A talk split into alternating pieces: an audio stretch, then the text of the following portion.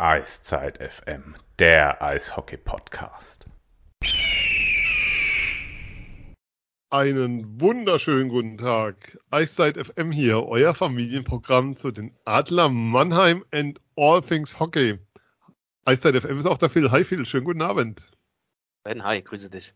Servus. Ähm, nach der letzten Sendung, ähm, wir können heute schon mal sagen, wir werden das Thema heute nicht vertiefen oder uns nochmal damit befassen.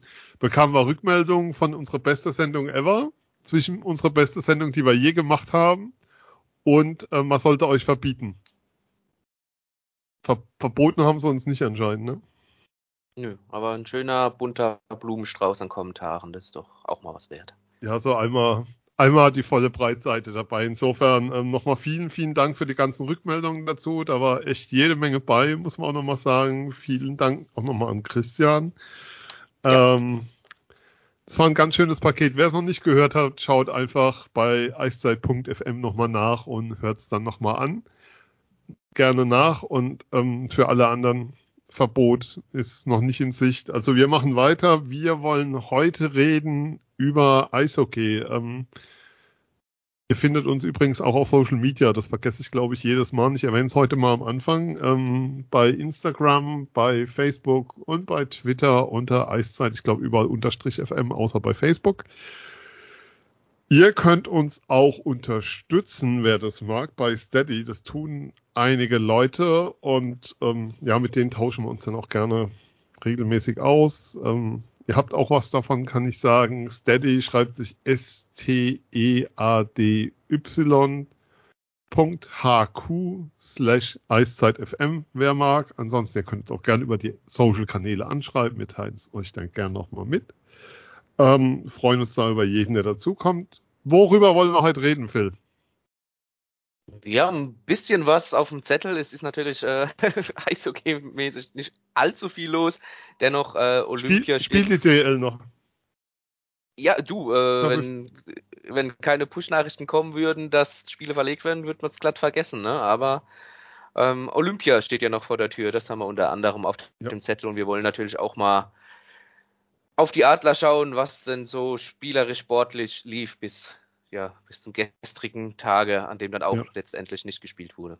Über das Thema Corona müssen wir dann aber schon nochmal reden, was das für die Liga bedeutet, äh, wie die Saison zu Ende geführt werden kann. Kann es das überhaupt unter den momentanen Bedingungen? Ähm, wer auf den Spielplan schaut zurzeit, ich habe das Glück, im Presseverteiler der DEL zu sein. Ich müsste mal nachschauen, wann das letzte Mal keine Meldung kam, weil die verschicken auch für die, D also bekommen auch für die DEL 2 permanent die Spielverlegungen, Absagen, sonstiges. Ja, ähm, es ist einfach nicht, nicht besonders freudvoll gerade. Und was man auch noch sagen kann, die Zuschauer können zurückkehren zurück in die SAP-Arena. Das ist auch noch anstehend. Ähm, ja, aber lass uns natürlich zuerst mal auf Olympia gucken. Steht ja bald an. 2018 haben wir eine Sendung gemacht, damals vorher, nachdem der Kader bekannt gegeben wurde. Ich glaube, so weit lagen wir nie daneben und danach hätten wir eigentlich mit dem Thema ähm, Podcast zum Thema Eishockey einfach aufhören sollen, weil weniger Expertise als in der Sendung haben wir, glaube ich, nie gezeigt.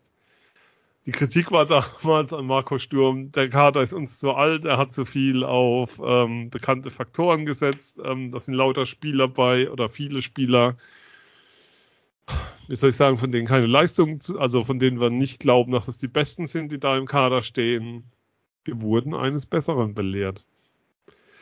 Jetzt gucken wir ja, auf diesen ja. Kader für 2022, Phil. Wie fällt denn dein Fazit beim Blick auf den Kader aus?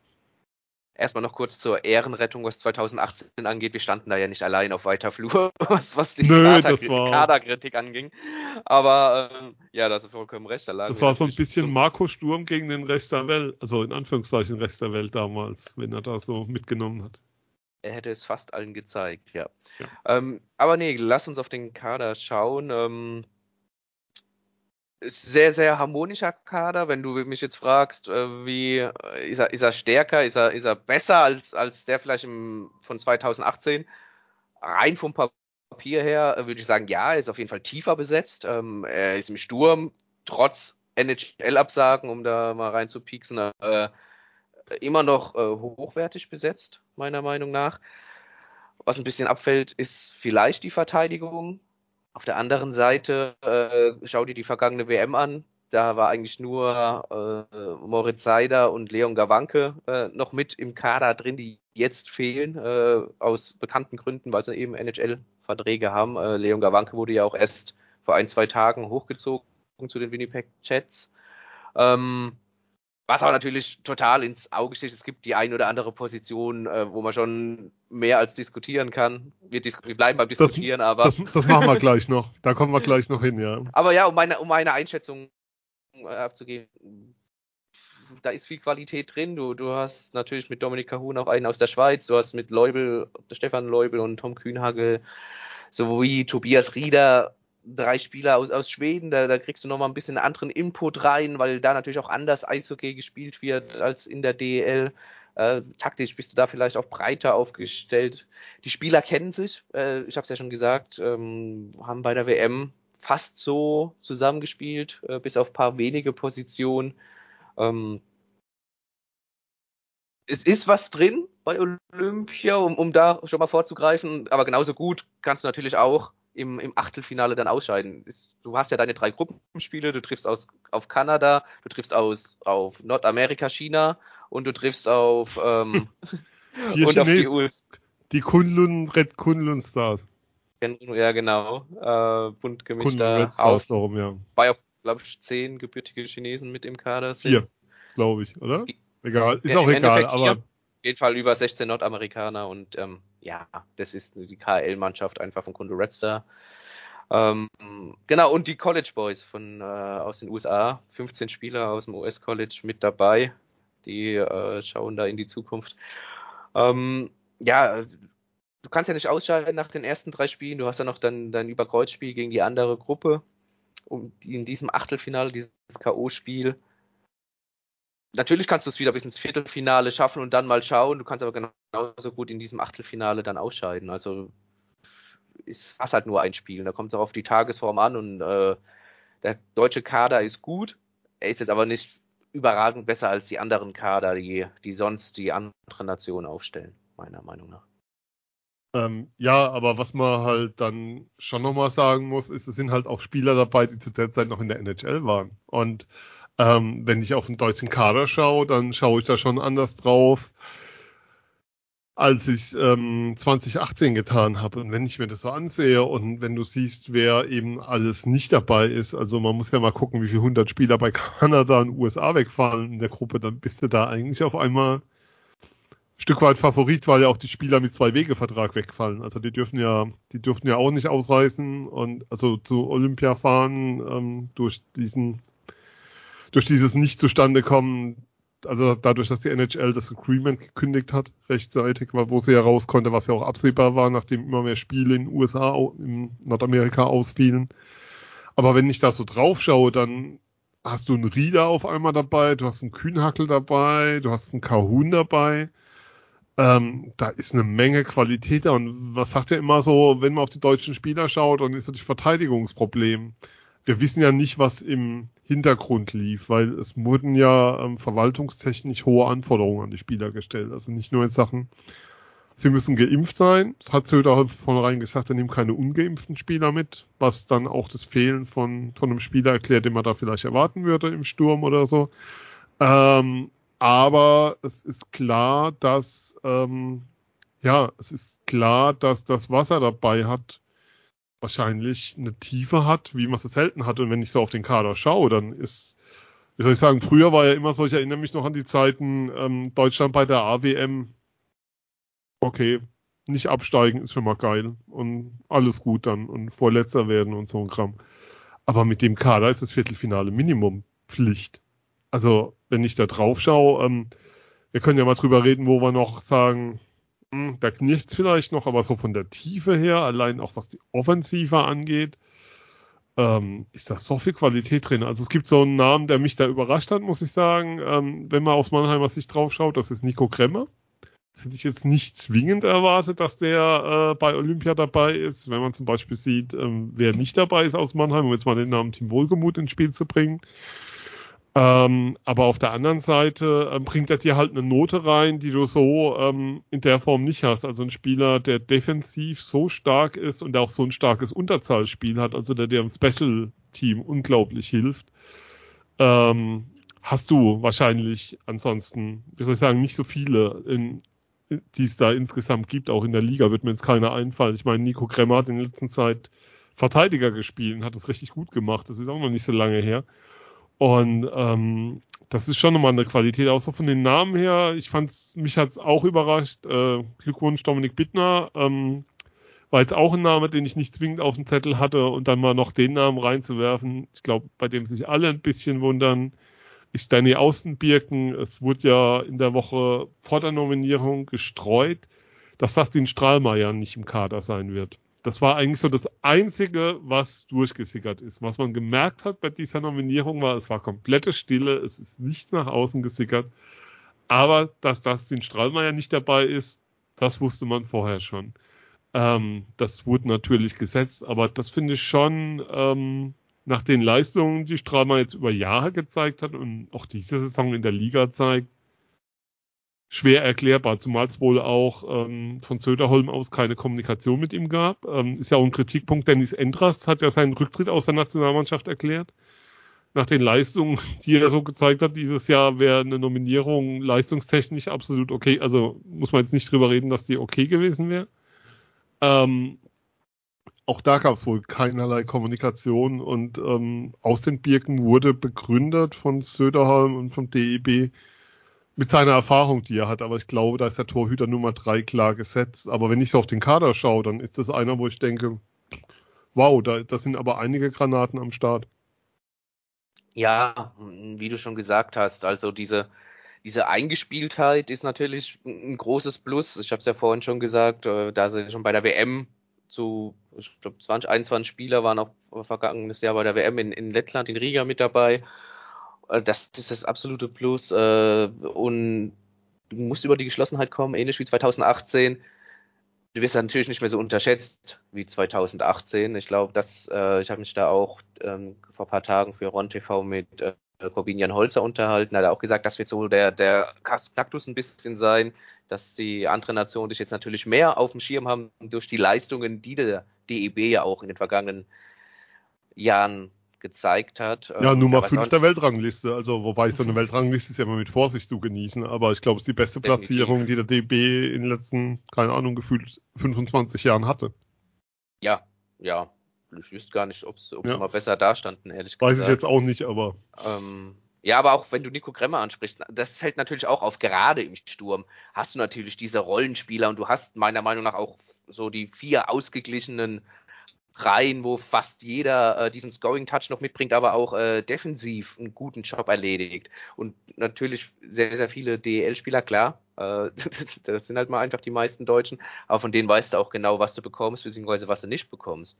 Und ähm, ja, Danny aus den Birken, ich meine, wir haben ja auch schon vorher äh, miteinander kommuniziert vor dieser Sendung und ähm, machen das ja eigentlich täglich. Und da war auch immer meine erste Reaktion, äh, Danny aus den Birken, really, weil ich, ich kann es nicht genau ja, herleiten, warum Danny aus den Birken bei der aktuellen sportlichen Situation auf diesem Blatt landet. Du hast ja gesagt, der DEB hat es damit begründet, äh, weil es seine Erfahrung ist. Ähm, er ist Torwart Nummer drei, Niederberger und Brückmann sind vor ihm. Kurze Frage, weil man das Blaulicht hinten dran hört, holen sie dich ab oder? Das ist der Wind tatsächlich, der bei mir durch, durch die alten Rollläden hier im, in meinem äh, Arbeitszimmer weht. Ähm, nein, es ist noch nicht so weit.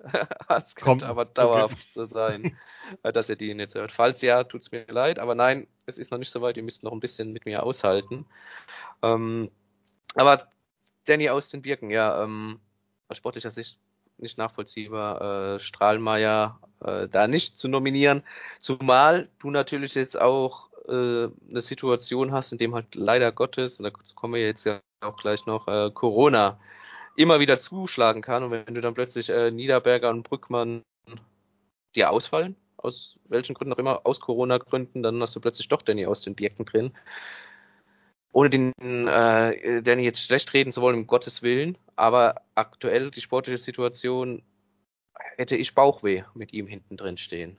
Was er jetzt die Saison angeboten hat. Unabhängig davon, was er schon alles geleistet hat ja. in seiner Karriere. Ja. Das haben wir übrigens auch das letzte Mal gesagt, dass so ein Olympiakader ja nicht irgendwie ein Dankeschön ist für das, was man bisher geleistet hat. Da erinnere ich mich noch dran. Mhm. Ähm, aus den Birken aktuell mit einer Fangquote von 89,5 Prozent in der Liga. Bei den Torhütern, okay, da sind Leute vorne mit ein, drei Spielen, ähm, auf Platz 26. Niederberger auf 4, Strahlmeier auf 5. Ja. Ja. Also es geht nicht alles von der Fangquote ab, ne? Aber ja, da ist, ist halt schon Wände, ja. Wände natürlich. Ähm, Brückmann auf 8 mit 92,2, um das mal als Verhältnis zu setzen. Strahlmeier bei 92,99 Prozent. Was die Liga angeht, in 27 Spielen. Also hochkonstant das Ganze bisher über die Saison gebracht. Ja, aber insgesamt, äh, wenn wir dann auch mal auf die Gruppe schauen, ähm, über die Umstände reden wir gleich noch, aber die Gruppe, ähm, wie soll ich sagen, es drohten Sidney Crosby, Austin Matthews und Conor McDavid. Jetzt ja. sind es College Boys und Nachwuchsspieler. Ähm, sind die Deutschen vielleicht sogar Gruppenfavorit jetzt? Oder, oder gehe ich damit zu weit? es wird sich natürlich zeigen. Es ist natürlich sehr kurzlebig. Du hast nur drei Spiele. Du triffst am Anfang direkt am, am 10. Februar auf Kanada. Wobei ich da auch sagen muss, Kanada äh, ist weit davon entfernt, irgendwelche Jungspunde dahin ja. zu schicken. Das sind richtig viele mhm. dabei, die in den 80ern geboren sind. Ähm, und damit Sie haben noch ein paar als, ja, als, als ne? älter. Ne? Ja, ja so, so kann man es definitiv nennen. Natürlich hast du einen äh, Owen Power in der Verteidigung, der im, im vergangenen Draft äh, der First Pick overall war, der und, und, sehr, sehr interessant ist, natürlich momentan noch am College dann äh, tätig ist oder auch ein, äh, ein McTavish, natürlich, der von äh, Anaheim gedraftet wurde, Mason McTavish, der auch äh, hochinteressant ist, ein Eric Starr, um äh, die Hurricane-Fans sich erinnern, ähm, momentan in der AHL aktiv, ähm, natürlich auch nochmal ein großer Name. Aber um auf ja. deine Frage zurückzukommen, ist, ist Deutschland der Favorit? Ja, ich weiß nicht, wie oft die Kanadier jetzt vor, vor Olympia da äh, zusammen trainieren werden. Die werden noch uneingespielt sein. Das, das kann eine große Chance sein. Du spielst natürlich auf kleinem Eis. Das sind NHL-Maße, die du mhm. spielst. Damit hat ja die IHF und IOC noch natürlich versucht, die NHL zu locken ähm, was ja auch fast funktioniert hätte. Ähm, ja, du kannst Kanada natürlich überraschen. Du, du musst China schlagen, auch äh, wenn es eine KHL-Mannschaft ist, die aber in der KHL weit abgeschlagen Tabellenletzter ist. Und bei den Amis äh, US College ist, ist trotzdem ein gutes, starkes College, äh, Niveau. Ja. Ähm, da, da musst du halt auch mal schauen. Da ist für mich trotzdem die USA, weil da sehr, sehr, sehr viel Talent drinsteckt, doch eher noch der Favorit, aber das okay. kommt auch drauf aber an, wie die ersten beiden Spiele verlaufen. Natürlich. Da ist halt so mein Gedankengang, ähm, dass das Thema, du hast halt schon da einige, wie soll ich sagen, Bullen drin, wenn ich so auf die deutschen Spieler schaue, gerade auf die Abwehr oder so, dass du dann das Thema Erfahrung natürlich auch nochmal anders setzen kannst, anders bringen kannst, Physis anders, ähm, die kann ja bei College-Spielern nicht in dem Maße vorhanden sein, ist ja vollkommen klar ähm, dass du da nochmal Möglichkeiten hast. Aber klar ist, dass dann der Speed auch reinkommt. Also, aber insgesamt, ähm, und was wir, worüber wir natürlich, was man auch nochmal sagen muss, für alle, die sich bisher fragen, ja, bei Olympia 2018, das waren ja immer Spiele in der Nacht, ähm, wer erinnert sich nicht an das Finale morgens um fünf? Ähm, dieses Mal die Spiele deutscher Zeit gegen Kanada um 14.10 Uhr, donnerstags 10.2. gegen China um 9.40 Uhr, äh, Samstag 12.2. und dann den Sonntag direkt drauf, also man spielt Back-to-Back in der Gruppe gegen die USA um 14.10 Uhr. Aber lass uns schon nochmal ein bisschen auch auf die Umstände schauen des Ganzen. Jetzt müssen wir nicht drüber reden, ähm, von wegen wir erwarten von Sportlern irgendwas, sondern Spiele dürfen dorthin nicht vergeben werden. Punkt eins. Aber ähm, Glaubst du, mit dem Blick auch auf die Handball-Europameisterschaft, die wir hier gerade erlebt haben, dass das Turnier durchgezogen werden kann? Weil nach Nominierung bis ein Spieler in der Bubble ist, das wird ja nicht funktionieren. Ja, also diese Nachnominierung, da bin ich ganz bei dir, das glaube ich auch nicht, dass das funktionieren kann. Und um ehrlich zu sein, die Frage wollte ich dir eigentlich heute stellen. Ja, kannst ich, du gerne tun. Ja, ja weil ich, ich, ich bin äh, nicht der Meinung, dass überhaupt jetzt eine Mannschaftssportart groß, groß Sinn ergibt, äh, die durchzuziehen, in, um, um Teufel komm raus, auf Teufel komm raus. Ähm, es ist natürlich sehr, sehr hart und es kann natürlich passieren, dass du da letztendlich keinen sportlich fairen Gewinner hast, wenn es überhaupt so weit kommen sollte. Ich meine, die Handball-EM wird jetzt auch zu Ende gespielt. Da haben sich auch Teams durchgesetzt, die haben letztendlich vielleicht auch natürlich alle Handball spielen können, da auch favorisiert waren vor dem Turnier, aber auch wenig Corona-Fälle einfach hatten.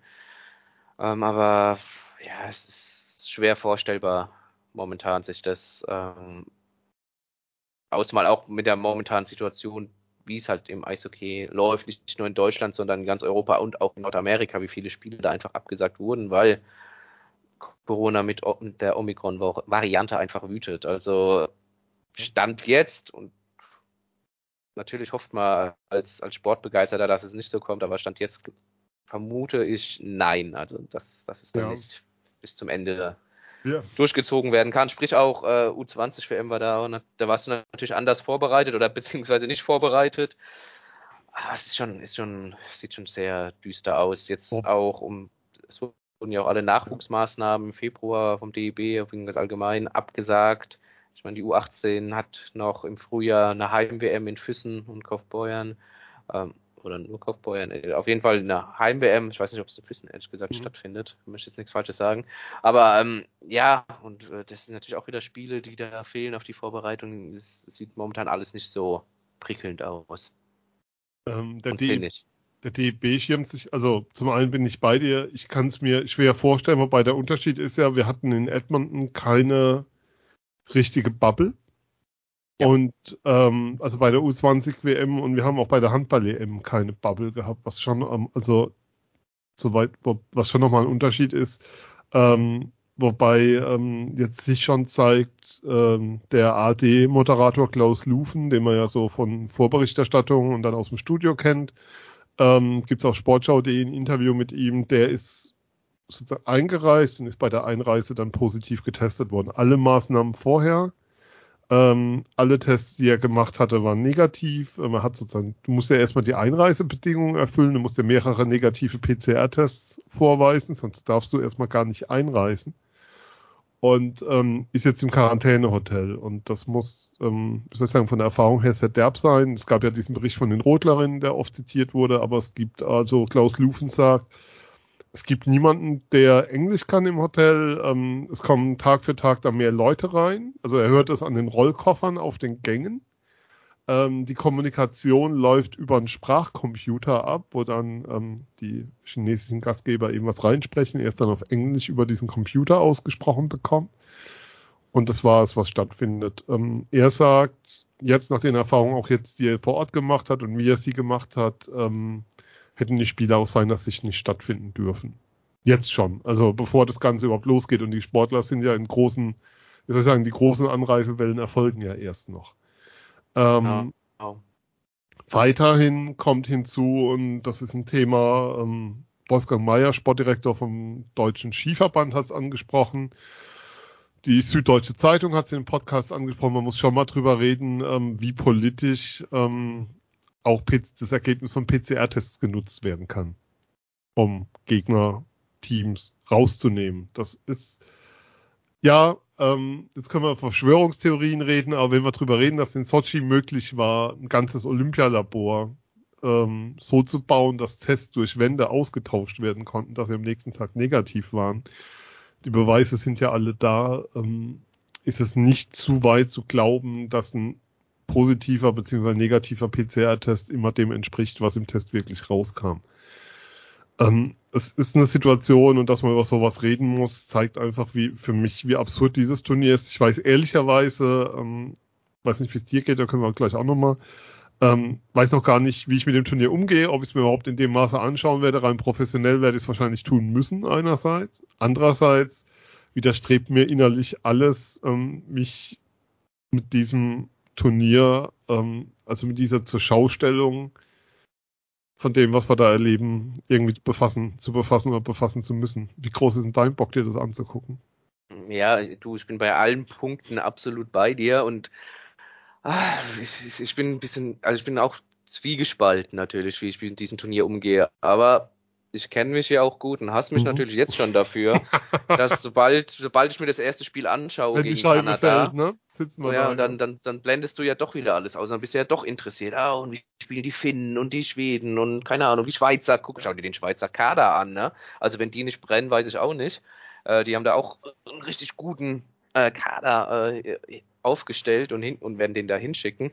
Ähm, da ist es natürlich schon sehr, sehr interessant und ähm, dann ist man leider so vielleicht auch gestrickt, dass du das dann drumherum schnell aus, ausblendest. Die Frage ist natürlich mit Corona, äh, das wird uns wahrscheinlich äh, schneller einholen, als uns lieb ist. Und dann, ja, äh, dann verliert es doch hoffentlich nicht, aber dann verliert es natürlich doch wieder ganz, ganz schnell an, an, an Reiz. Und dann denkst du ja ausgerechnet noch in dem Land. Und ähm, ja, aber wie gesagt, ich hasse mich jetzt schon dafür, dass ich wieder dann ganz interessiert vorm Fernsehen äh, sitzen werde und mir die Spiele anschauen werde. Bevor jetzt wieder einer kommt, ähm, nein, es, das geht null in Richtung Sportler. Ähm, also ja. von mir, also ich glaube bei dir kann, kann ich auch für dich sprechen. Ähm, das sind Sportler dabei, die ihren Lebensrhythmus und ähm, alles darauf ausgerichtet haben für diesen einen Wettbewerb. Und ähm, und dass, dass er unter den Bedingungen stattfinden muss, ist eine Sache der Organisatoren, Politik, wem auch immer, ähm, IOC und allem, was da dran hängt. Aber ähm, null, was, also wirklich null für mich, was die Sportler angeht. Ähm, wir müssen ja auch mal drüber reden. Ähm, Corbinian Holzer hatte ich im Interview ähm, nach einem Spiel, nachdem er nach seiner Verletzung zurück war, wo dann schon auch die Frage war, ähm, wie sieht's denn für dich aus mit Olympia? Wie schätzt du das denn ein? Und wirst du denn fahren, wenn du wenn du nominiert wirst. Punkt eins ähm, war klar, dass er nominiert wird eigentlich. Ähm, er hat auch während seiner Verletzung immer im Austausch mit Söderholm dazu gestanden, lang gesprochen, auch vor der OP, da musste operiert werden, was, was anfangs nicht klar war. Und er sagt, er war 2010 dabei in Vancouver. Ähm, da schwärmen wir jetzt alle von. Nochmal eine Runde, mhm. wenn wir uns dran zurückerinnern. Das beste Turnier aller Zeiten wahrscheinlich, was wir je gesehen haben. Und ähm, für, er ist halt auch in einem Alter, wo er sagt, so viel Olympische Spiele werde ich nicht mehr erleben. Natürlich. Und er hat da Bock drauf und hat da Lust drauf. Und es ist für ihn eine Ehre, dabei zu sein. Und wie gesagt, das, das sind, wollen wir den Sportlern null nehmen oder in Abrede stellen oder sonst was. Auch für mich geht es darum, unter welchen Bedingungen die Sportler ähm, hier sozusagen zu ihrem Lebenstraum, Lebenshöhepunkt, also sportlichen Höhepunkt ist es ja für viele ihrer Karriere, ähm, gezwungen werden, ist eine, ist eine Vollkatastrophe und ähm, ja, aber Funktionäre an der Stelle. Also es ist, ist der helle, es ist echt der helle Wahnsinn, was da gerade abgeht. Und ähm, wer die Sportschau-Reportage über die Rotler noch nicht gesehen hat, schaut sie euch mal an. Dann, dann wisst ihr, glaube ich, wovon wir an der Stelle reden. Aber das soll's, ja. das soll's dann mit Olympia an der Stelle. Hast du noch was? Ansonsten würde ich sagen, was das mit Olympia erstmal maximal noch die Frage gehabt, ob du jemanden vermisst, ob, äh, ob du sagst, mit dem Blick auf den Kader, warum ist der nicht dabei? Äh, ähm, ich habe ja vorhin gesagt, ähm, schwierig. Also ich finde, ähm, wie gesagt, ähm, wenn ich vielleicht Team Wohlgemut wäre so ein Name gewesen, wo ich gedacht hätte, der schafft es vielleicht. Auf der anderen Seite ist der Kader mhm. so dermaßen gut und breit und gerade im Sturm und du weißt, wie gesagt, man weiß ja auch nicht, was hinten dran lief. Also wir kennen ja jetzt nicht den Impfstatus von allen, um die es da geht. Wir kennen, ähm, wobei ich jetzt nicht sagen will, dass Timo Wohlgemuth ungeimpft ist. Bitte, wird das rein interpretiert streichen. Ist damit null gesagt und null gemeint und habe ich keinerlei Informationen zu. Aber auch in der Abwehr, also Dennis Reul wäre vielleicht noch ein Spieler gewesen, wo es mich nicht überrascht hätte, wenn der dabei ist. Aber ansonsten ja. wüsste ich jetzt niemanden, wo ich sagen würde. Weiß nicht, hast du jemanden? Ach, es wurde ja auch ein bisschen diskutiert, als, als, der, als der Kader rauskam, zum Beispiel Kai Wissmann in der Verteidigung bei den Eisbären. Mhm. Und ich aber ehrlich sagen muss, ich habe nicht so viele Spiele von den Eisbären gesehen, unabhängig, äh, also mal abgesehen von denen, die es gegen die Adler bestritten haben, waren es vielleicht noch zwei, drei. Mhm. Da jetzt auch nicht äh, 60 Minuten davor geklebt, aber äh, man hat gehört, der spielt eine sehr, sehr gute Saison, äh, macht auch einen stabilen Eindruck, wobei ich auch sagen muss, er hat jetzt bei Söderholm bislang noch nie äh, den, die große Rolle gespielt. War vielleicht mal beim Deutschland Cup dabei oder so, da war auch jetzt keine WM bestritten. Und dass er sich dann da auf die äh, Verteidiger beruft, die er schon gesehen hat, der weiß, wie die funktionieren in, in so einem Gefüge, kann ich dann auch absolut nachvollziehen. Aber ja, nee, sonst auch ein, ein Wohlgemut. Hätte mich auch nicht überrascht, wenn er, wenn er dabei gewesen wäre. Aufgrund der Leistungen auch absolut verdient gewesen. Aber äh, die Stürmer, die da sind, das, also die Konkurrenz ist halt auch einfach, ist groß. Zum Glück aus deutscher Sicht ist, ist die so groß und äh, die Qualität so hoch. Eine Frage habe ich ja doch noch, wenn ich auf den Kader schaue. Glaubst du, dass wir nach Olympia ist ja immer so dann nochmal so ein Höhepunkt für viele, dass wir Rücktritt aus der Nationalmannschaft haben werden nach dem Turnier? Egal wie es ausgeht. Ich weiß nicht. Ja, natürlich. Kann Danny aus den Birken vielleicht? Nein. äh, aber, aber durchaus möglich. Ähm, vielleicht auch nach der WM dann im, im Mai, ja. kann ich mir vorstellen. Ähm, wir hatten ja aber 2018 ja auch, ähm, da waren dann der Olympiakader ganz, ganz wenige nur dabei bei der WM auch. Das war ja äh, auch ein sehr junges Team. Da hast du bisher dann auch nicht ins Viertelfinale gekommen. Weiß nicht, ob das dieses Mal auch so ist, aber ähm, ja, es kann sein, dass ein Moritz Müller nicht mehr ewig äh, Nationalmannschaft spielt. Äh, Corbinian Holzer weiß ich auch nicht, wobei ich mir da vorstellen kann, dass er mindestens noch die WM mitnimmt und dann vielleicht sogar noch weitermacht. Danny aus den Birken, ja, auch der ähm, als Position. Und im Sturm, jetzt auf den ersten Blick, nö, fällt mir kein Pieta vielleicht dann. Ja, sagt, wo ich jetzt eh keine WM mehr spiele. Ich gedacht, vielleicht ein. Nee, nee, nee, ist das nicht. Aber insgesamt muss man auch nochmal sagen, Leon Bergmann ist mit 23 der jüngste Spieler im Kader. Das, das ja, ist ja. schon ein Kader, ähm, der etliches an Erfahrung mitbringt und auch viel an Qualität mitbringt. Aber das müssen wir jetzt nicht mehr aufmachen, darüber haben wir gesprochen. Genau. Also, ähm, schaut's, wer schauen will. Ob wir es schauen, wissen wir ehrlicherweise noch nicht. Wahrscheinlich, wenn die erste Scheibe fällt oder so, guckt man dann doch mal hin. So wird es sein es ist wie immer, die, sobald die Bilder funktionieren, ist der Rest vergessen. Nein, ist er hoffentlich nicht.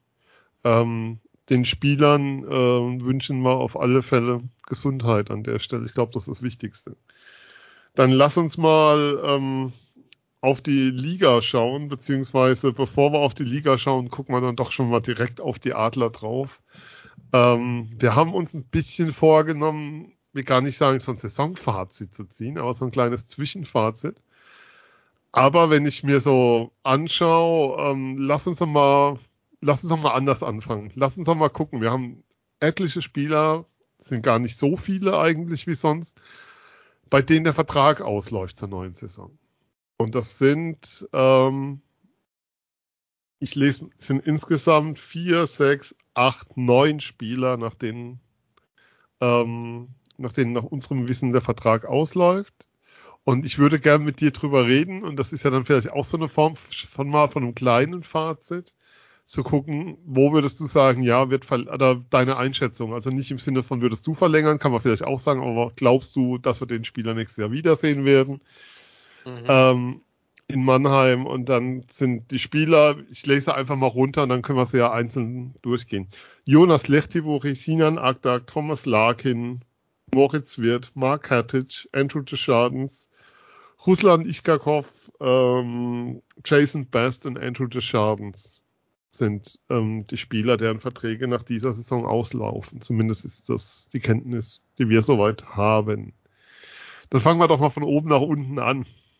Jonas Lechtivori. Ähm, ich lege mal vor, ähm, mhm. der Lechtivori, der Verteidiger des Jahres wurde im ersten Jahr in der DEL. Den habe ich seitdem nicht mehr gesehen. Und ich wüsste gern warum, weil gefühlt bringt er immer noch alles mit, was ihn zu so einem überragenden Spieler gemacht hat, wie er damals war. Aber er ist immer noch auf einem sehr guten Niveau, also brauchen wir jetzt nicht drüber reden. Aber er ist nie, er ist nie wieder an das Niveau dieser Saison damals herangekommen. Ja, vor allem, er hat in seinem zweiten Jahr so ein bisschen so einen Abstieg gehabt, mhm. leistungsmäßig, hat sich dann wieder gesteigert in der vergangenen Saison, auch jetzt, wie du sagst, auf einem sehr guten Niveau. Er hat halt diese Allround-Fähigkeiten einfach in jeder Zone der Eisfläche äh, seine Stärken ausspielen zu können. Ähm, ja, schwierig. Ähm, ich finde ihn eigentlich cool. Mir würde es unheimlich schmerzen, wenn er bei einem anderen DEL-Team spielen würde. Und könnte ehrlich gesagt nur damit leben, ihn nicht nächstes Jahr bei den Adlern zu sehen, wenn er halt wieder nach Finnland zurückgeht oder nach Skandinavien allgemein spielt. Ihn in einem anderen DEL-Team zu sehen, wäre wäre nicht so schön, ehrlich gesagt. Weil das du das natürlich in deiner Entscheidung, ja. ihn zu verlängern oder nicht zu verlängern, da, da, nicht beeinflussen kannst, wo er dann unterschreibt letztendlich. Das widerspricht jetzt brutal dem, was ich eben gesagt habe, aber ich hoffe, dass er verlängert, weil ein Spieler von der Qualität muss halt erstmal wieder finden. Also ja. ein Spieler von der Qualität wiederzufinden, selbst von der Qualität, die er momentan hat, wo er nicht auf dem Niveau ist, auf dem er schon, was er schon gezeigt hat. Ähm, weiß nicht, ob du, also die, die, die, die findest du nicht an jeder Ecke, um es mal sehr salopp zu formulieren. Ja. Das ist ja, so mein, das glaube ich. natürlich jetzt auch nicht. Ja. Sorry, sorry, nee. ich bin hier reingefahren. Deswegen ist es für mich ja schon nicht. so ein Spieler, wo ich glaube, ähm, wenn du ihn verlängert kriegst, dann sollst du es machen.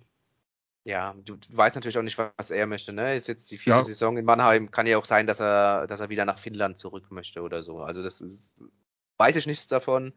Reine Spekulation kann er aber natürlich sein. Und, ähm, aber wie du sagst, wenn du ihn verlängern kannst, äh, bin ich ganz bei dir, dann, dann doch bitte verlängern. Ja, das ist, das ist so der Punkt dabei. Sinan Aktak. ich gehe auch mal wieder nach vorne. Ähm, ich glaube, dass Sinan sein letztes Jahr in Mannheim spielt. Ähm, ich weiß, dass er letztes Jahr, also hat er mir im Interview gesagt, unbedingt in Mannheim bleiben will. Ähm, es ging wohl dann das Thema Vertragsdauer. Er hat ja nur einen Einjahresvertrag damals bekommen, der Verlängerung. Und ähm, der Name Colin Upekile, der in Köln momentan noch spielt, schwirrt zu laut bereits durch, durch Mannheim als dass ich glauben würde, dass Sinan ähm, kommende Saison noch in Mannheim spielt. Äh, kann natürlich durchaus sein, dass er der Verjüngung der Abwehr, äh, man muss ja sagen, es sind ja sehr viele Spiele da drin, die schon äh, über, also die, die für drei vorne stehen haben, die über 30 sind, ähm, dass er da auf dem deutschen Sektor ein bisschen dieser Verjüngung auch zum, zum Opfer feilt, durch Ersatz Colin Bekele dann Eventuell sollte er tatsächlich nach Mannheim kommen, aber du sagst es ja, der Name äh, wird schon sehr, sehr laut in der Quadrate gerufen. Ich habe keine ich Infos dazu, auch an der Stelle. Ähm, ich gebe nur an der Stelle nur wieder, wenn dir irgendwie fünf Leute eine Meldung schicken, okay, es war irgendwo eine Meldung, dann kam es nochmal woanders her. Also es kommt aus verschiedenen Ecken. Es bezieht sich nicht alles nur auf eine. Ja. Was ich nur ganz kurz sagen wollte, ähm, ich bin, bin Gegensatz zu vielen anderen vielleicht manchmal in der Arena sogar ein großer Fan von, von Sinan. Mhm. Ähm, ich finde ihn läuferisch sehr, sehr stark. Ich finde, ähm, der kann am Puck, der kann am Puck was, der hat da die, ähm, die Übersicht, um, um da gute Pässe zu spielen. Er hat natürlich nach seiner Schulter-OP, nach der Meisterschaft 2015, wo, wo der, der Blue Liner der Adler war, ein bisschen an seinem Schuss eingebüßt. Da hat er in letzter Zeit wieder äh, dazu gewonnen. Aber ähm, für, für einen deutschen Spieler auf dem Markt, wo es nicht so viele gibt auf dem Niveau, äh, ja. finde ich ihn sehr, sehr gut für DEL-Verhältnisse. Ähm, hätte, hätte ihn mir auch durchaus bei der Olympia-Auswahl wegen seinen läuferischen Fähigkeiten mhm. auf der kleineren Eisfläche gut vorstellen können. Ähm, aber ja, es kann durchaus sein, dass er da jetzt äh, nach mittlerweile dann auch sieben Jahren bei den Adlern ähm, durchs Raster fällt, eventuell am Ende. Wie gesagt, wir wissen es nicht. Das ist jetzt nee. eine Einschätzung, eine Vermutung, wie auch immer ihr es nennen wollt. Thomas Larkin. Ich gehe wieder nach vorne. Ich glaube, Thomas Larkin werden wir weiter in Mannheim sehen. Glaube ich auch. Und ähm, da ist natürlich auch immer äh, der Punkt deutscher Pass, der jetzt in ja. letzter Zeit weniger diskutiert wurde. Da war ja auch immer wurde darauf verwiesen, solange das Verfahren in Schweden noch ist, äh, wird der Thomas Larkin keinen, keinen deutschen Pass bekommen. Das Verfahren ist jetzt abgeschlossen, also die Geschichte liegt hinter ihm, Gott sei Dank dann auch mal. Ähm, der Weg ist vielleicht frei für einen deutschen Pass. Also das kann dir keiner so richtig sagen, äh, wenn du danach fragst. Ähm, aber wenn er natürlich einen deutschen Pass bekommt, dann äh, 100 Spiele er nächstes Jahr absolut in Mannheim. Also er wird auf jeden Fall ein Vertragsangebot bekommen. Ich glaube, er fühlt sich auch soweit wohl, äh, um, um das dann zu unterschreiben. Aber ähm, auch als, selbst wenn er keinen deutschen Pass bekommt, der, der, das, was er momentan anbietet und das, was du von ihm hast, würde ich auch sagen, äh, bitte, bitte verlängern, ja. ich glaube, da gibt's wenig Diskussion drum, oder? Also ist in meine Wahl, also in meiner Wahrnehmung ist das immer so der Verteidiger, der so, jetzt mal abgesehen von gewissen Szenen, von Momenten, die er so mhm. hat, ähm, die dann meistens darin enden, dass er das Spiel von außen sieht, den Rest des Spiels oder so, ähm, ja. ist das ein Spieler, der komplett unumstritten ist. Also wo es auch, ich habe noch keinen gehört, der mir gesagt hat, oh nee, bitte verkaufen. Ja, bitte gehen lassen. Nee, ja, ja bin ich ganz bei dir du weißt auch, was du von ihm bekommst und die sehen, wenn er die weglässt, ist er noch viel, viel wertvoller, natürlich, das muss man keinem sagen. Ähm, und dann äh, steht da auch nichts im Wege, meiner Meinung nach. Moritz wird. Gehst du wieder vor oder soll ich diesmal? So, ich ich kann es relativ simpel machen. Hat einen wirklichen Sprung gemacht, also muss man absolut anerkennen. Ja. Aber ist, glaube ich, zu alt nächstes Jahr, oder? Ja, diese U23-Regel äh, wird ihn zumindest für Mannheim. Ja, für, also für Mannheim äh, reicht es nicht, wenn er nicht der unter U23-Regel fällt. Die, genau, die Endstation sein. Ähm, ich sehe ihn genauso, also ich sehe ihn stärker vielleicht wie, äh, wie andere manchmal, die mhm. ihn stark kritisieren. Ich finde, er macht äh, mit Puck richtig, richtig gute Sachen oft. Ohne Puck hat er noch äh, Luft nach oben, so wie ich es beurteilen kann. Ähm, und glaube, ja, U23-Regel hält ihn da auch momentan noch in, in, im, im Line-Up. Ähm, muss man auch mal schauen mit Arkadius Jumbo. Da wechselt er sich momentan ein bisschen ab. Ich glaube, dass Arkadius Jumbo auch aufgrund seines Alters, 2002er Jahrgang, da natürlich noch äh, mehr Zukunft vor sich liegen hat. Das klingt so, mehr Zukunft vor sich liegen. Ich ja. meine, Moritz Fett ist jetzt kein, kein alter Geselle, ja, aber ähm, ja, aber wie, wie wir ja richtig festgestellt haben, mal zur Abwechslung, er ist nächstes Jahr kein U23-Spieler mehr und da bin ich auch wieder ganz bei dir. Er wird äh, das dann nicht mehr für Mannheim äh, in, de, in, dieser Verteidigung dann äh, schaffen, sich da einen Platz zu erspielen. Bin ich auch bei dir. Aber ich glaube, wir werden ihn ja. weiterhin in der DL sehen, weil er Ja, das auf, also das auf jeden Fall. Also ist, ist auf alle Fälle, also der Leistungssprung dieses Jahr zum Vorjahr ist riesengroß. Gibt es überhaupt keine Diskussion drüber. Ähm, dass Chambor momentan ein Stück weiter vorne ist, würde ich tatsächlich eher der Stärke von Chambor zuschreiben, der einfach für das Alter als Verteidiger. Jetzt haben wir in Mannheim halt um, vor nicht so langer Zeit einen, einen, jungen Verteidiger gesehen, der, der vollkommen über allem war, aber ich finde, das sollte nicht der Maßstab sein. Nee, wir, ich meine, wir messen uns ja hier als Podcast auch nicht mit was auch immer. Nein, ähm, das, das ist weit drüber und Jump, die Entwicklung, die Arcadis Jump nimmt, ist wirklich beeindruckend. Also das, das kann man nicht anders sagen. Deshalb, ähm, aber Moritz wird sich auf alle Fälle als DL-Verteidiger auch in Zukunft. Also da, da, da habe ich wenig Zweifel dran. Mark Katic, da darfst du dann mal. Ja, wahrscheinlich einer mit der besten Schlittschuhläufer dieser Liga. Äh, was sein Spinorama ist äh, berühmt berüchtigt. Ähm, soll auch ein ganz, ganz wunderbarer Typ sein. Die ein, zwei Mal, die ich mit ihm sprechen durfte, waren auch sehr, sehr angenehm. Ähm, da kann man gar nichts sagen. Kaffeeverrückter äh, junger Mann. Wobei so Wirklich so ein Typ Surferboy, so von der Laune ja, her, genau. der, ist, der, der scheißt sich echt gar nichts. Also das ist einfach nee. eine ganz coole Socke. Hat jetzt auch den Sommer, den vergangenen in Europa und überwiegend da in Mannheim verbracht. Ähm, aber um ihn gibt es auch Gerüchte, dass er, dass er gehen soll, dass er äh, oder gehen wird, dass er seinen Vertrag nicht verlängern wird in Mannheim. Ich weiß nicht, wie viel da dran ist. Es wird der ein oder andere DEL-Verein genannt, äh, dass an ihm äh, aber Interesse besteht. Daran habe ich keinen Zweifel.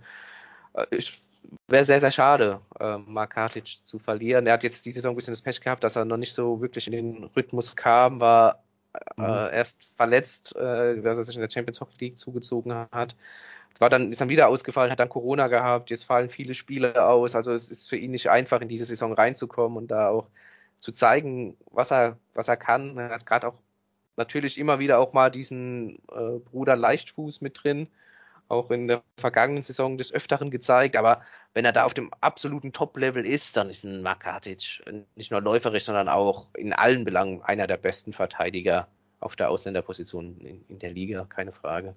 Aber ja ich bin gespannt, ob wir ihn, ihn, sehen werden nächstes Jahr in Mannheim. Ich würde es mir natürlich wünschen. Aber was man so hört, ich, ja, Ja. Ich weiß es nicht. da, hast du, da hast du jetzt alles zugesagt. Da gibt es von mir irgendwie wenig zu ergänzen. Also ich finde, das ist ein Spieler, der macht einfach unglaublich Spaß zuzuschauen. Ja. Der war die Saison echt gebeutelt und auch er ist momentan nicht auf dem Niveau, auf dem er schon war. Ähm, aber das, was soll ich sagen, also wir reden hier immer noch, man muss immer wieder dran erinnern, wir reden hier über Menschen, ähm, wir müssen auch nochmal, ich hole jetzt dann doch nochmal ein bisschen aus. Ähm, Henrik Wagner bei der EM von den Eulen Ludwigshafen, bei der Handball-EM, ähm, war an Corona erkrankt, also war positiv, durfte dann wieder rein im letzten Gruppenspiel, glaube ich, oder weiß nicht, also nachdem er wieder rein durfte, ähm, Hauptrundenspiel gegen Schweden. Hauptrundenspiel, ja. genau, gegen Schweden. Hat ähm, Alfred Giesler danach im Interview gesagt, ähm, er hat zwar gespielt, aber ich musste ihn, dann hat er sofort ähm, die Erkrankung gespürt und ich musste ihn nach drei Minuten runternehmen, weil er Luftprobleme hatte. Ähm, klar reden wir hier über Leistungssport, aber wir reden hier immer noch drüber, ähm, dass es Menschen sind und dass eine Verantwortung innerhalb der Organisationen und der Vereine und sonst was da ist ähm, für die Gesundheit der Menschen und nicht ähm, immer nur als Sportler und Spielermaterial und sonst was zu sehen ist. Und deshalb müssen wir auch bei der Leistungsbewertung von Spielern da schon das immer im Hinterkopf dabei haben. Also wir reden ja drüber, ähm, wenn über einzelne Spiele, die Saison kann man ja eigentlich gar nicht reden, weil man, weil man zum einen sieht, wie wenig Spieler zur Verfügung standen und dann zum anderen nochmal sieht, selbst wenn Spieler zurückgekehrt sind, wir ja nicht wissen, in welchem Zustand waren die dann, als sie beim Spiel auf dem Eis waren, nachdem sie wieder zurückgekehrt sind. Es gab ja nun mal Spieler mit schweren Verläufen, ähm, wo du eben immer noch nicht absehen kannst, sind die wieder bei 100 Prozent oder sind sie bei 90 oder sind sie bei, vielleicht immer noch bei 80. Also ähm, man kennt es ja aus anderen Sportarten, das bitte an der Stelle immer mitbedenken. Ja, die, die Umstände, du sagst, das sind ja, ja unglaublich schwer. Nicht nur, dass du erkranken kannst und dann vielleicht brauchst, um, um wieder dein Leistungsniveau äh, zu erreichen, wenn überhaupt, wenn es überhaupt mhm. möglich ist. Und plus dann, selbst wenn du nicht erkrankst, also diese, diesen, diese ganzen Umstände mit Corona und dann hast du vielleicht noch Kinder, die in der Schule sind, im Kindergarten etc. Ähm, schwierig, ne? Also es macht ja, ja. mental unglaublich äh, viel, das weiß ja jeder. Äh, ähm, das ist ja nicht im Sport so, das ist ja im, im Alltag noch viel, viel mehr. Nur im Sport ist es jetzt mittlerweile angekommen, auch in dieser Saison, natürlich mehr als in der vergangenen, in dem er noch im Lockdown war und mehr Bubble hatte. Ja und mehr in der Bubble gelebt hat, ähm, das, das spielt natürlich alles auch noch rein, wo wir gar nicht ja hinter die Kulissen schauen können. Was dann auch auf die Leistung sich niederschlägt vielleicht. Also es ist ganz, ganz ja. schwer natürlich jetzt äh, in dieser Saison äh, Leistungen auch rein sportlich äh, zu bewerten. So, dann bitte nicht vergessen, also selbst wenn wir drüber reden. Nächster Spieler. Ich glaube, eine große Karriere endet diese Saison in Mannheim. Andrew Deschardens. Mhm. Ich glaube, das ist, der hört auf nach dem Jahr. Also denkst du, er unterschreibt ja. auch nirgendwo anders mehr? Ja. Ja, also ich glaube, auch wenn ein Mannheim keinen neuen Vertrag mehr bekommt, was ich auch befürchte, ich glaube, es ist auch ein offenes Geheimnis, dass wir beide große Fans von Andrew Schaden sind, so wie er Immer. Äh, gespielt hat, bis zu seiner Hüftverletzung dann auch, das muss man vielleicht auch dazu sagen, ja. dass er dann in der vergangenen Saison da äh, keine große Rolle mehr spielt, dass er es trotzdem versucht hat, das spricht natürlich für ihn. Äh, dass er dann nicht mehr der Alte war, ähm, verständlich. Und die Saison ist er auch relativ weit davon entfernt, ähm, so zu spielen, wie man ihn schon in Mannheim erlebt hat. Äh, er hat zwar alles reingeworfen, er hat auch körperlich steht er ja da wie, wie eine Eins, muss man ja sagen. Mhm. Auf dem Eis kann er nicht mehr, aber nicht mehr ganz das, das, das rüberbringen, was man von ihm kennt. Und ja, ich glaube auch, dass ich glaube nicht, dass Andrew nochmal äh, einen Vertrag in Mannheim bekommt und dann höchstwahrscheinlich dann auch seine Eishockey-Karriere beenden wird. Ja. Mal, mal gucken, ob wir den nach dem Ende als Gast für so eine Sendung bekommen können. Das wäre großartig. Das wäre, ja, ja, menschlich super. Wäre natürlich ich habe ja. hab hier übrigens auf der Xbox ähm, ein altes NHL-Spiel, ich glaube 2016 oder so, wo ich mit des Schadens immer die, die Faustkämpfe. Also da hat er Spieler beim Blackhawks Reihe und die ganzen Faustkämpfe, die bei mir stattfinden, finden alle mit den Schadens statt. Ähm, ja. na, ein anderer Spieler mit NHL-Bezug. Ruslan Iskakov. Oder Iskakov. Ja, Istakov, ja. Ich glaube, da ähm. hängt es tatsächlich dran. Ich gehe mal wieder vor, in Vorleistung. Mhm. Ähm, ich glaube, da hängt es tatsächlich dran, ähm, was er will. Also ich, ich kann mir, ich sehe ihn nach der langen, nach der langen Ausfallzeit ähm, nicht in der NHL. Also das, das ist zu weit weg. Ich glaube, das, das sieht auch bei den Islanders keiner, obwohl die ja momentan ein Krisenteam sind. Ähm, aber ob er nochmal ein Jahr DEL spielen will, ob er nochmal ein Jahr in Mannheim bleiben will danach, das, das hängt komplett an ihm und von, kann ich überhaupt nicht einschätzen. Ja, es ist tatsächlich so. Ähm, es kommt darauf an, was er will, ja. Und äh, vor der Saison hat er auch mir gegenüber und jedem anderen Kollegen, der ein Interview mit ihm geführt hat, ja gesagt, ähm, ich bin hier in der in die DEL gegangen aus Finnland, weil hier noch mehr nordamerikanisch gespielt wird, noch mehr physisch äh, mhm. gespielt wird, weil die Liga natürlich sehr nordamerikanisch geprägt ist. Ähm, nur leider Gottes hat er kaum die Gelegenheit gehabt, in dieser Liga bisher zu spielen. Ne? Nach dem ersten ja. Spieltag lange ausgefallen, dann kam er zurück. Äh, der zeigt super Leistung. Das ist das, was, wir, was er auch schon angedeutet hat in der äh, CHL. Äh, das, das, das hat er dann auch nach seiner Verletzung mehr oder minder dann wieder gezeigt. Äh, ist dann nochmal kurz ausgefallen, hat jetzt die letzten ein, mhm. Zwei Spiele gemacht. In Straubing war er auf jeden Fall wieder dabei. Ja, ist natürlich schwierig. Ich sehe ihn auch nicht in der NHL. Ich glaube, äh, momentan ist es schwer für ihn, dann da drüben Fuß zu fassen. Vielleicht will er in die AHL rüber. Alles andere würde für mich äh, keinen Sinn ergeben, wenn er äh, nicht mehr DEL spielt. Dann muss er in die AHL rüber, weil äh, sonst sind seine Argumente, die er vor der Saison hatte, absolut nichtig. Und ähm, wenn er nochmal dieses nordamerikanische und dieses physische haben möchte, dann müsste er eigentlich nochmal ein Jahr DEL ja. spielen oder halt EHL. Aber jetzt nach äh, Schweden oder, oder Finnland oder sonst wohin zu gehen, dann würde er sich ja einfach widersprechen mit dem, was er vor der Saison gesagt hat. Ja, ich glaube. Und natürlich würde ich ihn gerne sehen in Mannheim. Also mhm. Das glaube ich, ein Spieler, den will jeder in der Liga einfach sehen. Also es gibt ja so Spieler, wo du einfach froh bist, wenn sie mal in der Liga waren für ein Jahr, mein Gott. Und da gehört er definitiv dazu. Ja. Also die einfach mal gesehen zu haben, das muss man ja auch immer wieder unter dem Aspekt sehen. Jason Best Mhm. Mhm. Äh, ja, Jason West ist natürlich auch ein, ein Rollenspieler, ne? Also ein, mhm. ein, Spieler, der seine Rolle zu 100% erfüllt, der sehr, sehr oft in der vierten Reihe als Center dann auch eingesetzt wird.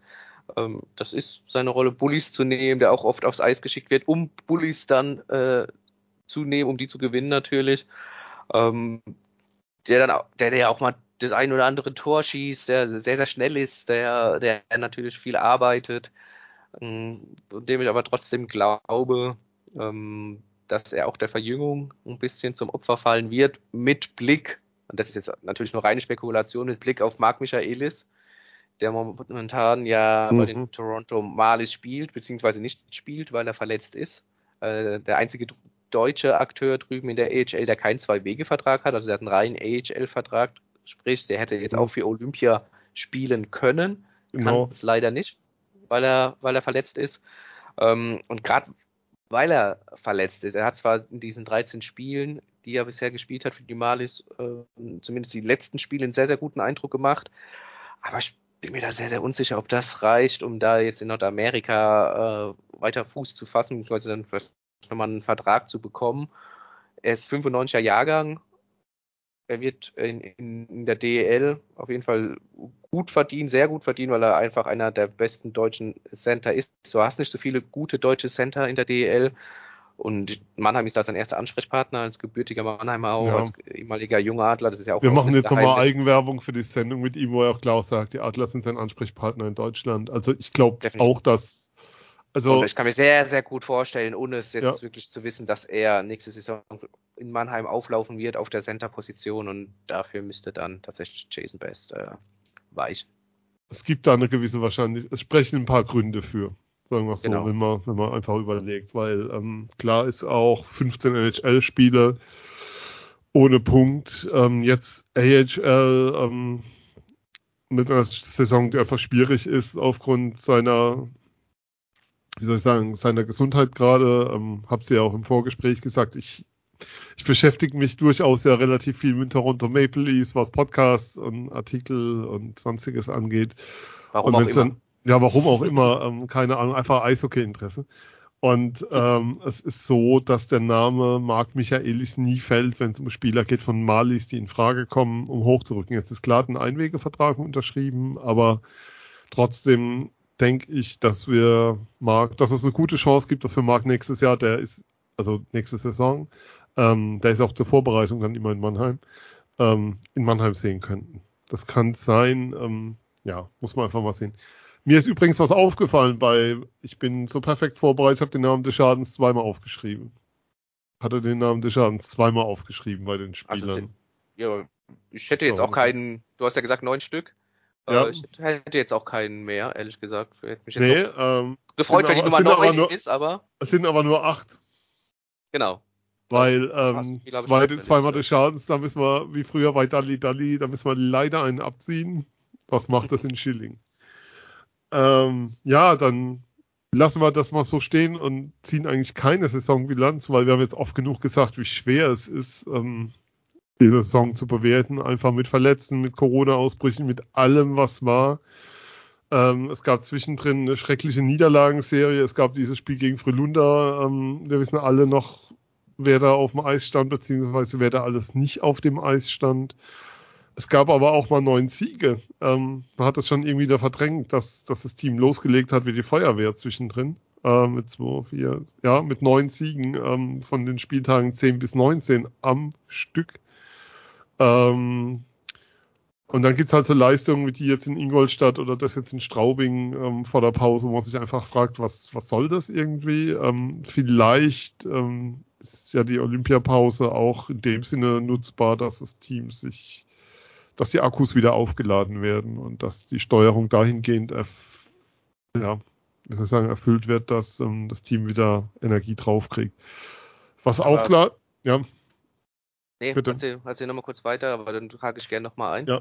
Was auch klar ist, ist natürlich, ähm, die Olympiapause kann ja genutzt werden und wird wahrscheinlich auch genutzt werden müssen, bei dem, was momentan alles in Quarantäne ist, für Spiele, wenn es denn die Möglichkeit gibt. Ähm, das ist ja auch eine Besonderheit dieses Jahr ähm, weil einfach klar ist, du wirst die Zeit brauchen, du wirst irgendwie jeden verfügbaren Termin nutzen müssen, um ein Spiel durchführen zu können. Ich meine, Augsburg hätte eigentlich gestern gegen Wolfsburg spielen sollen und am Ende wurde es Iserlohn, weil das Spiel noch nachzuholen war und die Iserlohner eben nicht mehr in Quarantäne waren und Wolfsburg aber in Quarantäne ist. Ähm, ja, insgesamt total verrücktes, beklopptes Jahr, wo sich wirklich, wo es wirklich schwierig ist, irgendwie was zu bewerten. Und ähm, schon die Frage ist, ob man jetzt zumindest nicht mal die Auszeit, oder wenn es denn eine Pause geben sollte, es wird ja Spiele geben, dafür nutzen kann. Ja, absolut. Um, gehst aber davon aus, dass die Adler in der ähm, zwei Fragen. Gehst davon aus, dass die Adler in der Olympiapause ein Spiel austragen werden?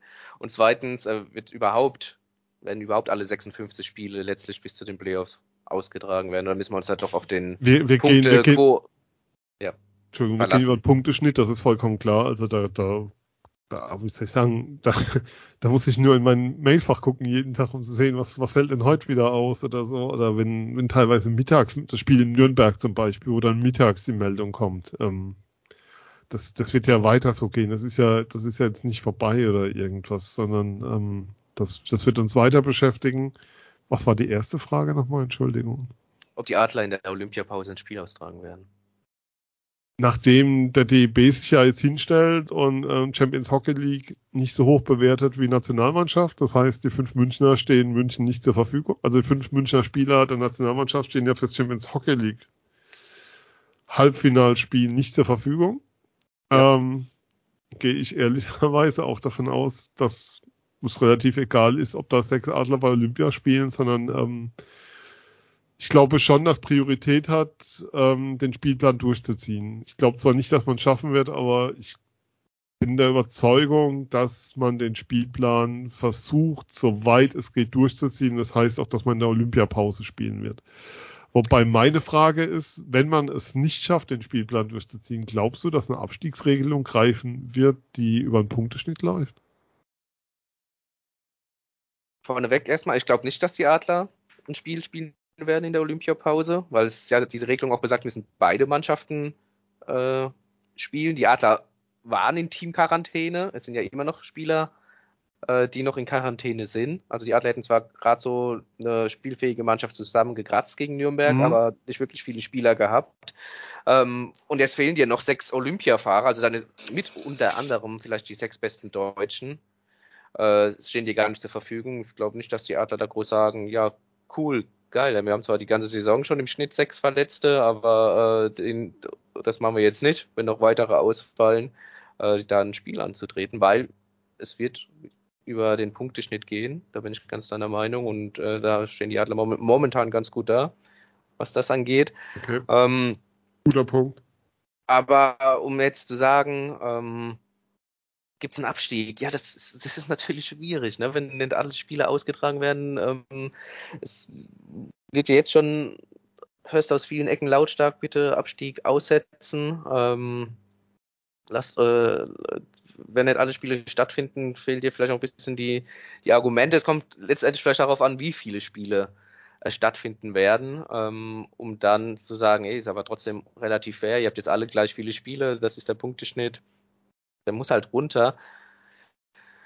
Weil zu sagen, sollte Frankfurt aufsteigen, spielen wir nächstes Jahr mit 16 Mannschaften. Hui, also ich glaube, da hat die DL2 auch was schon allein dagegen, wenn man sagt, okay, jedes Jahr geht unser Meister hoch. Sollte DM Frankfurt Meister werden, natürlich unter Vorbehalt. Ja, nur dann. Ne? Und äh, ja, ja, ja, nur dann. Äh, wenn 16 Mannschaften, wenn keiner absteigen sollte. Ja. Und ähm, es kommt aber nichts dafür runter, äh, sagt die DL2 halt auch irgendwann. Ja, das schadet halt unserer Liga extrem und Vertrag ist nun mal Vertrag. Also das, das werden meiner Meinung nach noch ganz, ganz heiße Gespräche werden und hängt letztlich wahrscheinlich wirklich davon ab, ähm, wie viele Spiele du absolvieren kannst bis zu, bis zu den Playoffs im März.